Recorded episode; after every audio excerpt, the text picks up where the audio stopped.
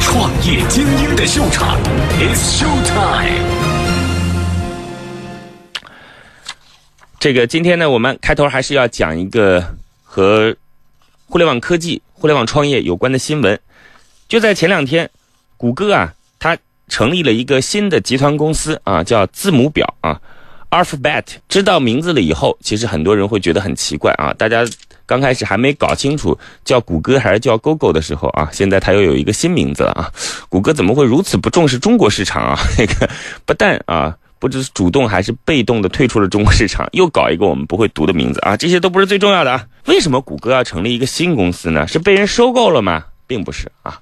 这个谷歌啊，它一直在业界呢，以眼光前沿，做不靠谱的事儿，为未来去成就梦想而闻名的一家公司，对吧？但是这两年谷歌慢慢发生了变化。为什么呢？因为传统的搜索业务和它的这个一些基础业务啊，在盈利点上不能找到突破点。它那些所谓的啊，去科技创新的类目呢，在原有的子类目当中啊，因为总亏钱，不好意思，这个谷歌于是变成了一个呢，第一，业内投资人认为极不靠谱、极不透明；第二呢，传统业务得不到增长的一家，虽然有着公主心，但是没有公主命的传统互联网企业。这个时候。谷歌就想了一个办法，要么这样吧，我呢成立一家集团公司，然后呢把原有的业务绑定在谷歌的一些部门当中，他们成立一家新公司，然后呢把我们想怀着公主命、怀着未来美丽梦想的业务绑到谷歌当中，于是每个公司都独立运营，传统的业务稳步向前，新的业务在不和传统业务相互交叉的情况下。打出自己的一片天，我想为什么要叫这个 Alphabet 啊？这个谷歌的命名其实就是一到十次方啊，这这样的一个意思啊。Alphabet 据说也有同样的含义。我觉得呢，字母表当中是这样的：二十六个字母互相组合可以成为一个单词，但是它们不组合的时候又是单独成为一个字母的。该可以合纵连横的时候，有合纵连横的威力。不合纵连横的时候，又是各自的主体。当然，这是中国人给他的解释。谷歌的故事讲完了，你大概知道谷歌为什么要成立 Alphabet 这样的一家公司了。那么，对于我们个人来讲，又有怎样的启示呢？乐创梦工厂，创业精英的秀场，It's Show Time。前段时间到上海去，一家国内最大的网咖机构的董事长一起跟我聊关于互联网创业的事情。这家公司大家应该都很清楚，叫做网鱼。他们在自己旗下做了一家公司，叫做鱼泡泡。当时我就给他一个建议，我说他们的董事长姓黄，我说黄董啊，我认为如果说你要想让网鱼能够在这个领域当中有建树的话，我希望您把它搬到。远离上海的地方，譬如说杭州，为什么呢？我觉得首先，这个网鱼已经是一家相对来讲组织结构相对严密的企业了。那么，网鱼在这样的一个公司当中，鱼泡泡在这样的一个企业当中，很有可能会受到原有企业体制的束缚，原有体制思想的束缚。如果说把它放在远离上海的地方，那么这些创业团队很有可能就会把自己创新的思维无限的来进行放大。那么第二呢，其实啊。如果说一家新生的公司太过于依赖原有的资源，新的市场它就不会有太大的决心去拓展和开放。所以，我觉得一家公司如果要有创新的内容，那么就让它离原有陈旧的肌肉皮肤远一点，越远越好。乐创梦工厂，创业精英的秀场，It's Show Time。好嘞，今天开篇讲完了，我们接下来马上要进入到节目内容当中，在这儿呢要有请出今天的创业者。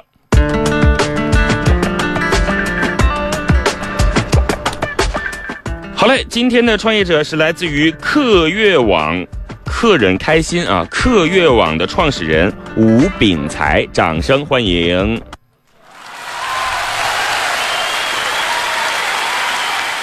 好，吴炳才，你好。哎，你好，老师好。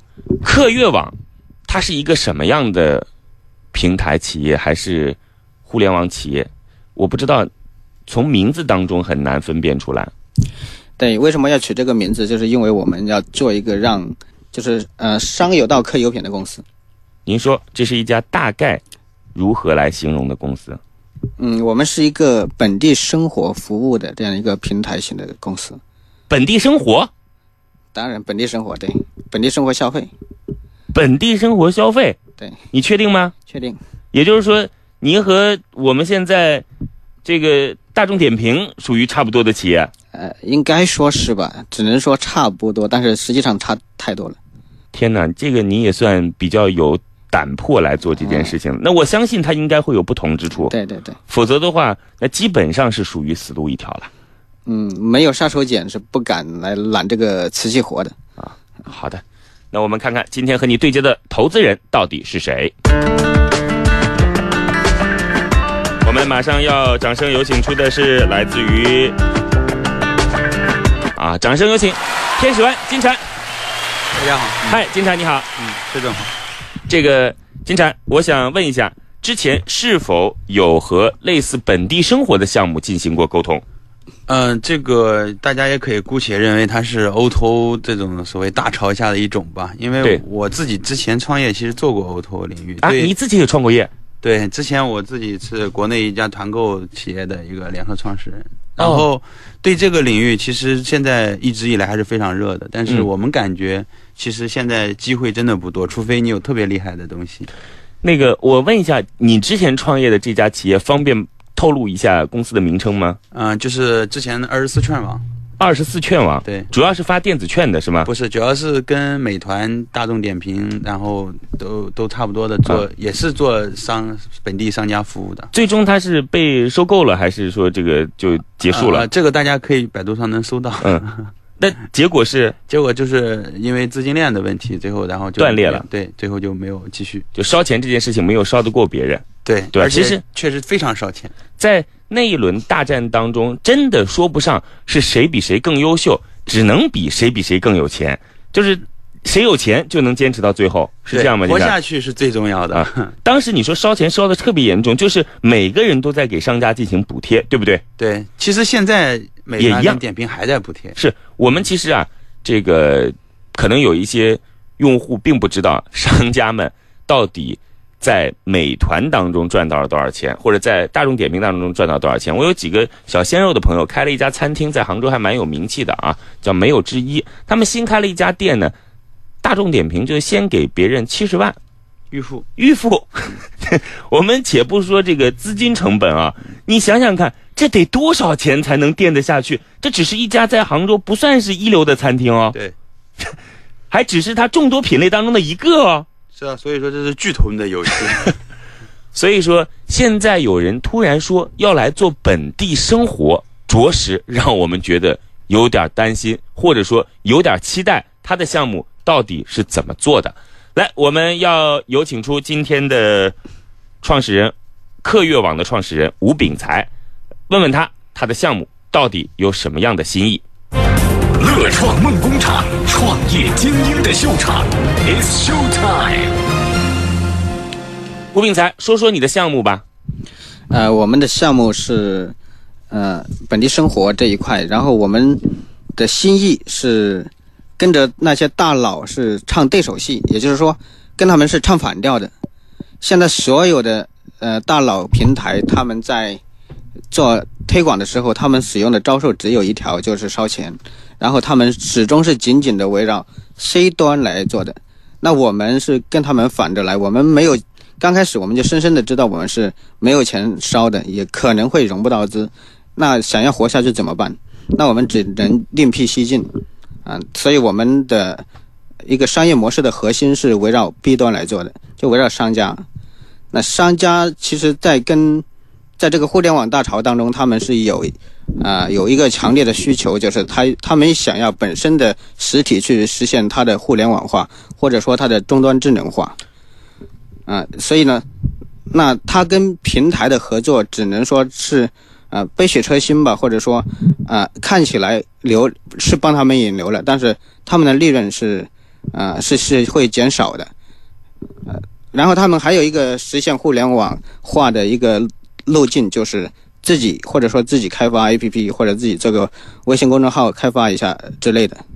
那我们做什么呢？就是我们去实现他的理想，他的上呃互联网化，我们去用整个技术跟系统去把它实现。他我可以把他的整个店铺全面搬到互联网上来，实现他所有的想法。然后我最重要的是什么呢？是我把那个主控权交给他，交给商家，而不是像现在的所有的平台一样的主控权是牢牢的放在自己的手里。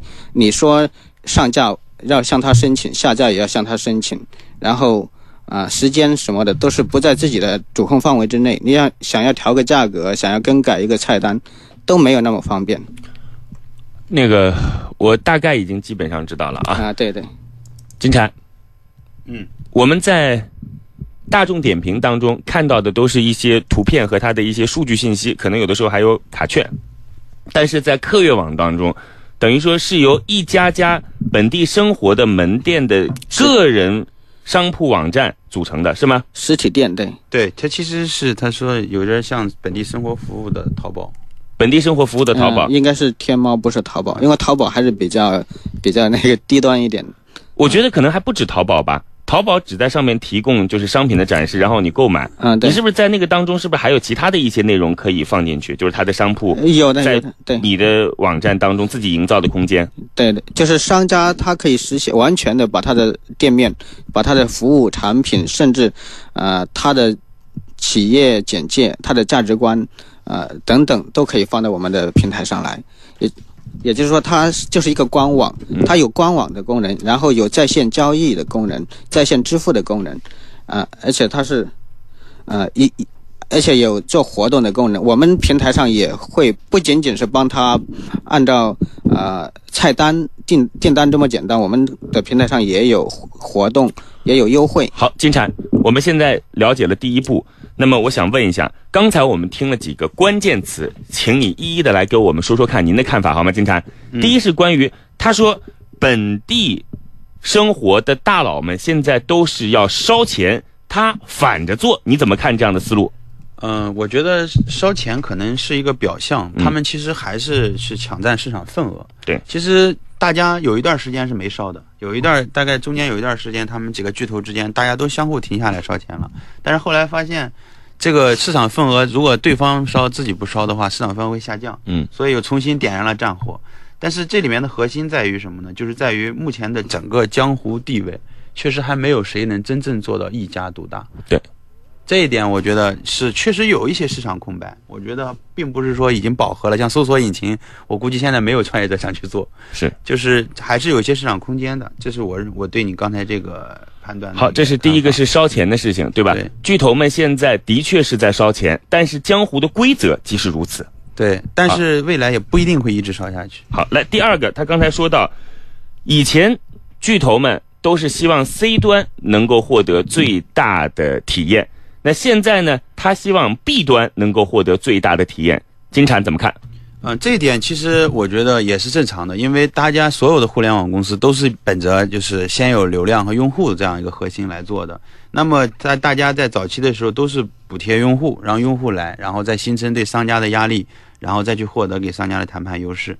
这是这是之前的互联网的通用做法吧？应该来讲还是比较容易得到这个用户的认可。嗯，那么他说现在要影响 B 端，你怎么看呢？呃，我觉得这个切入点还是还是有一些意思的，因为我我们大家都知道，最近今年开始啊，整个 B to B 的浪潮其实是比较火的。就餐饮领域很多给餐厅服务的，比如说送菜的呀，然后做配送的、做人力资源的短期供应的呀，这些公司现在都比较火，是因为如果大家都是都是通过消费者的方式来挤压商家，那么如果商家都不干了，这个市场就失衡了，所以必然有一些有一些企业是服务商家的，来来为整个生态系统注入新的。这个也叫说可以说注入新的嗯这个价值吧，这样的话，整个这个游戏才能玩下去，用户还才能真正的得到真正的价值，要不然的话，可能这种烧钱的补贴确实破坏了生态系统，然后也确实让一些传统的实业的这个这这些老板们感到有些不可理解。我觉得应该是有一些 to B 的这样的一些工作是可以做的。好，第三点就是它现有的模式，你已经基本理解了，对不对？对，在它的平台当中，有每个商家自己的一个小空间，当中可以来像大众点评一样，就是对于它的内容进行了解，也可以像我们对某一些在线本地生活网站一样来进行实际的支付和消费，对也可以来进行像每个企业的微网站一样进行文化的展示。你怎么看待他目前的思路和想法？我觉得这个思路呢，也还是有一些人做过这方面的尝试。至少我们之前也看过一些与此有有有部分某些领域里有的，比如说我们看到有一些公司专门为这个餐厅提供一个动态的菜单，这个菜这个这个菜单是可以是浮动的，就价格是可以动态的。这个上海的一个创业公司做的，还有一些在帮助整个餐厅建一套收银系统，就是嗯嗯收银系统和这个 ERP 系统。这样的话，以前这种细碎的 IT 化的改造，对餐饮服务还有这些线线下服务业，也都是有的。但是呢，像他这样做呢，我们可以把姑且理解为叫一站式服务，嗯啊一站式服务。但是我我我我觉得一站式服务里面面临一个问题，就在于说，你还是需要有一个点，让商家足够痛，他才能愿意接受。然后，如果只是泛泛的累加，我觉得其实这个是不 OK 的。另外一个就是，也要关心一下，还是要关心一下使用者、用户的感受。我用户是不是需要商家这么多东西？为什么大家对于大众点评早年的时候，在没有团购的时候，大家用的依然很多？是因为其实大众点评当时的主要功能其实就是口碑的评价，所以在那个年代，其实大家现在很多人还是不知，甚至都不知道点评是可以直接支付的，很多人还是以为只是在上面查东西。这个真的是有人有有的人他他买团购就去美团，然后他在点评上看完了之后去美团买。我说点评可以直接买，他都不知道，就是已经习惯到已经到就是刻板印象嘛，这些这个传播学上讲的，就是已经是这样了。那你如果要是作为一个新的平台，你这样做，两端必须都有一个小痛点或者是一个非常突出的东西才行。就是我个我反正认为累加的所谓的一加一加一加一一定大于几这种事情，在互联网是不现实的。一定是一个点式上的突破才行。好了，金蝉看来对本地生活有着非常多的了解啊。刚才创业者有说他自己大概是怎样的一个构思和一个实践，那么金蝉也对于他的构思和实践做出了自己的评价。我们对于这个项目的基本面再多一些了解。乐创梦工厂，创业精英的秀场，It's Show Time。客悦网的吴炳才今天带来的是一个本地生活的网站，他希望把线下的商家的一些基本信息放到他这个平台当中，每个商家独立来掌控自己的信息。那么商家线下的用户也会带到线上来，商家有着自己主动权来把自己的活动、把自己的促销来给消费者进行展示和体验。我想问一下吴炳才，你的客悦网现在有多少用户？呃，我们现在用户还没有去做，我们现在还在在做商家，对有多少商家？商家在两百多家，两百多家商家对。对，两百多家商家。你的客悦网已经正式上线了，呃，iOS 还没有通过，这几天会可能会上线。那其他的网站跟那个安卓都已经上线了。安卓已经上线，iOS 就在这两天正式上线。对对所以说公司还处于一个刚刚起步的阶段。对的，对的。两百多家商家主要是哪些？呃，很多包括吃喝玩乐这一块的比较，当然是占大头的。然后也有一些，比如说做服务的汽车修理厂啊，呃，然后其呃之类的都有。因为但是我们是有挑选的，包括外卖他们做的那些小的店，我们是没有去跟他们谈的。也就是说，人分人均消费在三十块钱以下的店面，就是这些商家，我们都不是我们的一个一个目标商户。人均消费三十块钱以下的都不是你们的对对，目标客户。对，不是。现在在沟通的过程当中，有没有出现一些不顺利的经历？呃，有的，呃，不顺利的经历还是因为一个现在的平台都有很多大平台出来，呃，他们可能都不会给面子，何况我们一个刚刚初创的公司，一个一个呃，虽然看起来是大平台，但是实际上是初创的，他们是以会有不信任，嗯、呃，何况我们推广的时候，我们是因为是跟他们反着来的嘛，我们还会去收部分的客户的一些费用，等一下，你还要收费？呃，对。怎么收？呃，大概收意思一下，就收个一百块钱一家这样子。来，我问一下金蝉，你怎么看这件事情？呃，其实现在这些商家其实他也为一些服务支付过费用，比如说像财务系统软件，还有什么办卡的会员卡系统，他也是缴费的。但是我个人觉得，在初期的时候，呃，刚才他们也说了，他们收费很便宜，嗯，其实就是一个象征性的一个收费。就是等于说是把这样的用户的忠诚度和他的实际需求度再来进行一番筛选，这样的收费。其实，在企业级服务，你真是免费的，没人敢用。其实，其实企业会不太 care 这个是不是收费还是免费，关键你的价值。对所以说，B 端的市场相对来讲更成熟和理智一些，不像 C 端的市场，对免费的先拿来再说。我要不要吃这一筐橘子，我不知道，我先把它拿回家再讲。是，但企业它涉及到它的管理成本的问题，它是可能不仅仅是你这个费用。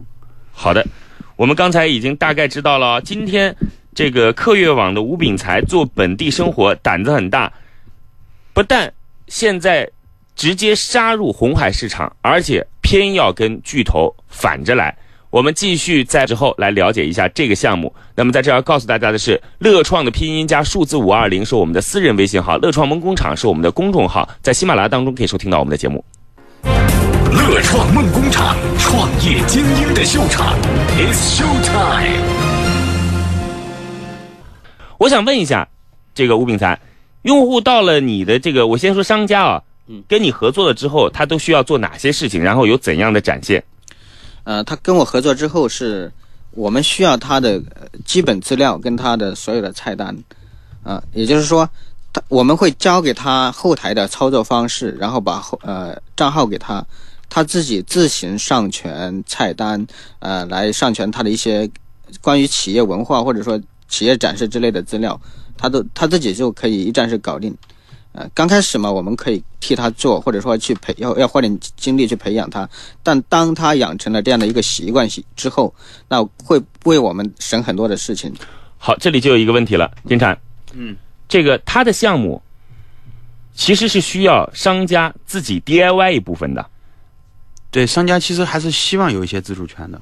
你认为商家需要有一些自主权？。对对，但是我认为很多商家不具备这样的能力。那就看你是做足是不是足够简单。就比如现在很多做视频、做照片的，给你用户很 easy 的的跟我做 Photoshop。小白用户也能用，对对吧？我想问一下，你的体验会是怎样？呃，我们的后台也做的是相对简单的，功能是呃很齐，但是我们做的还是比较简单。嗯，呃，基本上具备会玩会玩电脑的人，基本上就会操作，呃，非常简单。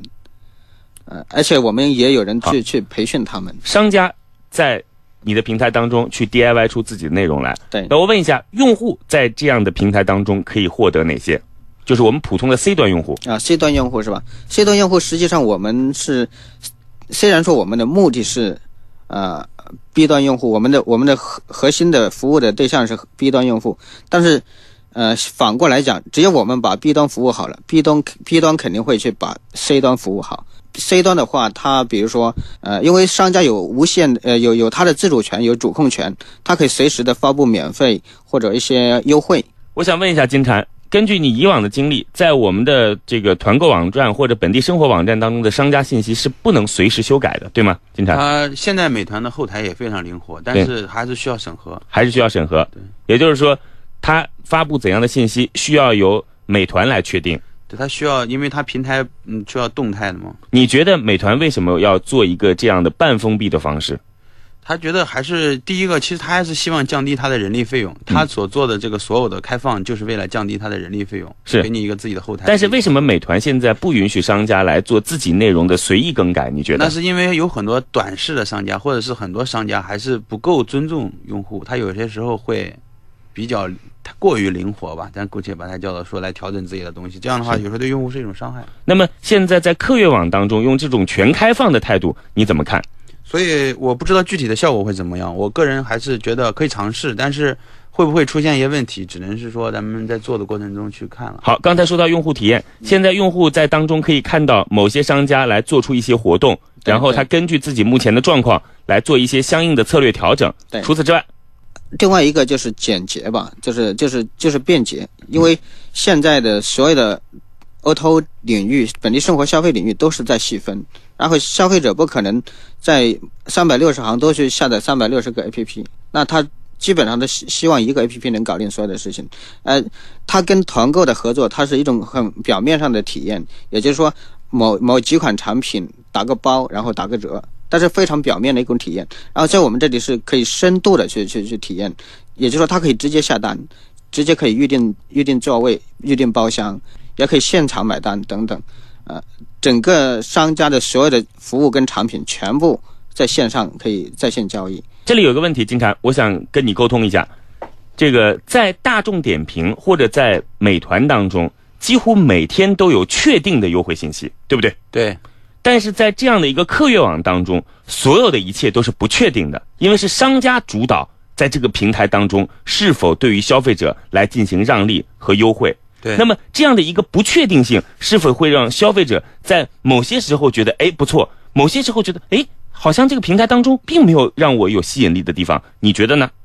我觉得可能会出现这个问题，因为呃，就目前来讲啊，中国的服务行业的整体的这种长远价值观并不是特别的 OK。怎么看？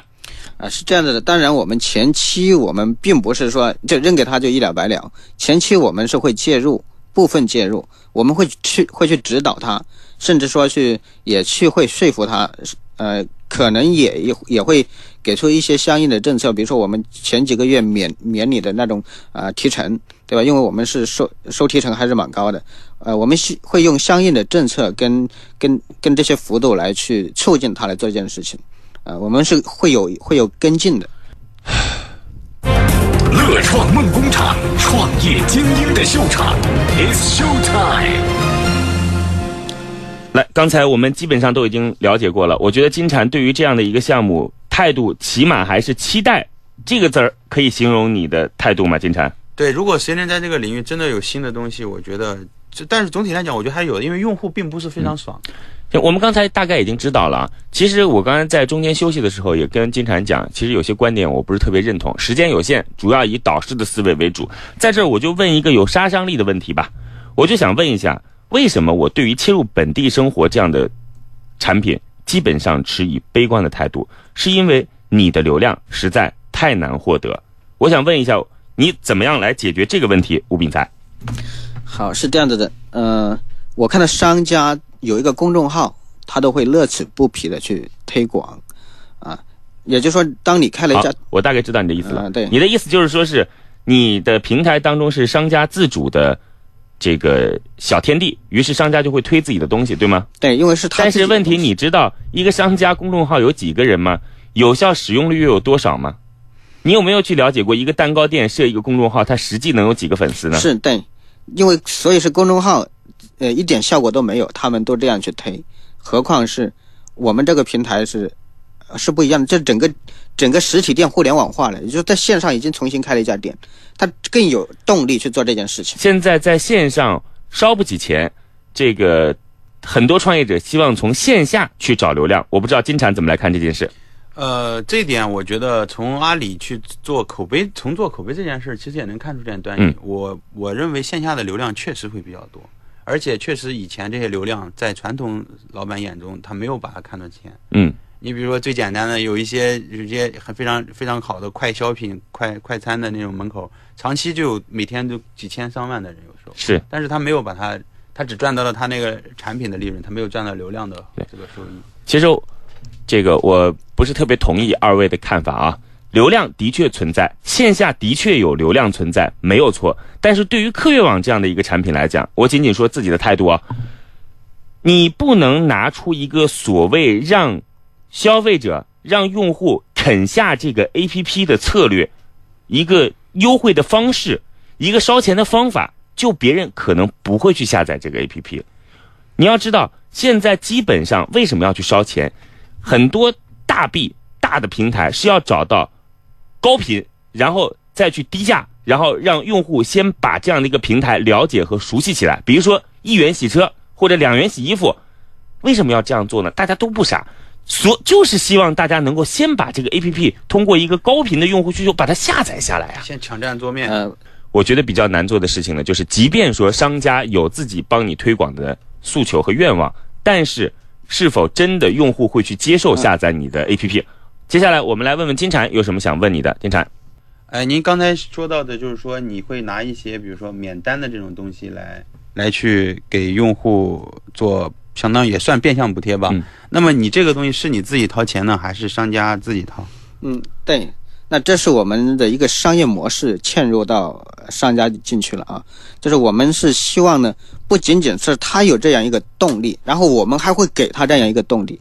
那商家他如果愿意啊来帮我们做这件事情，不仅仅是说为他自己带来流量，他还帮我们引流引流的同时，我们会帮他记在账本上，我们会他会在后期给他相应的补偿。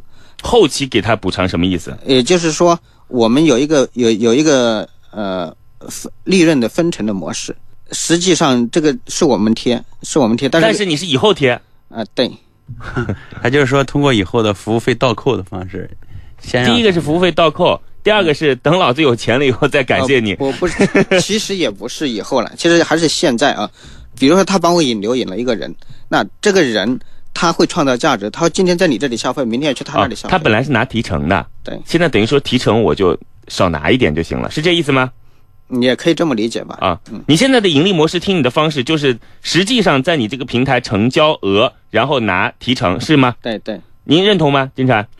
这是通用的模式，但是我觉得这一点你可能要创新一下，因为如果是你要用这种模式来盈利，短期之内这些这些传统的本地生活服务平台都不太 care 这块的这个收益。嗯，对对的。那我们是有一个有有一有一个模式，就是说能够希望跟他绑定起来，跟商家绑定起来。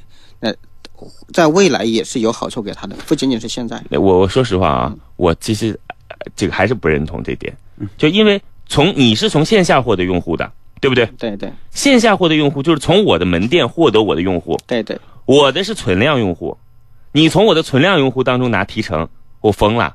没有你，人家也会来我这消费的好不好？你如果是增量用户，我让你拿提成也就算了。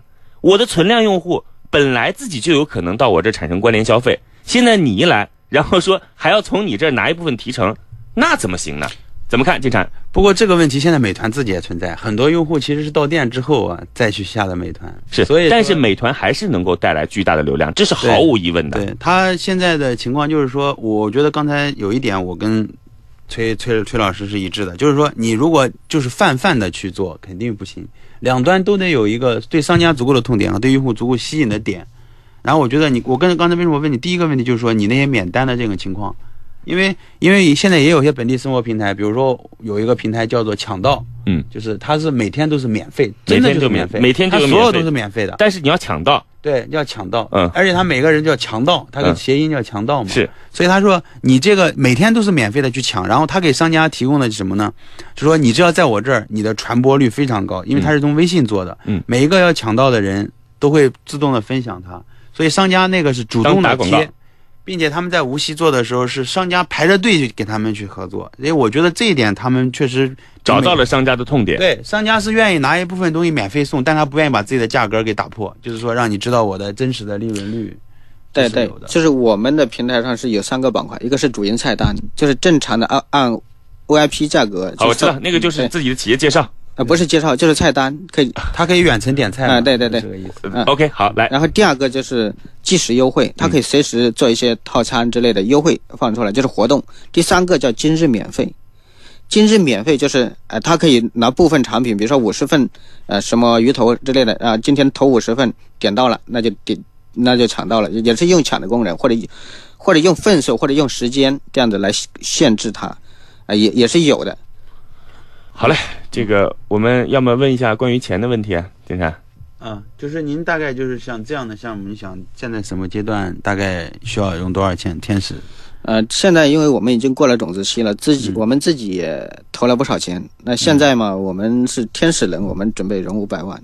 嗯其实不瞒您说，就是说本地生活服务这件事儿，所有的投资人心里都非常明白，这是一场资本驱动的这个游戏。对，但是有些事情、有些东西，如果是有创新的地方，或者说在市场上目前还是找不到像我这样一个平台的地方，我们还是有机会的。因为这个，毕竟这块蛋糕还没有被切分，两百家用了多长时间？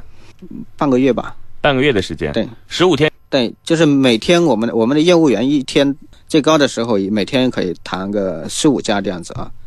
呃你通过什么样的方式让他们线下帮你这个平台进行导流？专门放一些小的宣传物，或者是怎样？呃，对，就是宣传物，包括我们会去跟商家谈好，谈好这样的一个这个分成的比例，就是说我会给你什么好处。好，我知道了。来，我问一下投资人，刚才我们还是说到钱的事情吧？五百万你怎么看？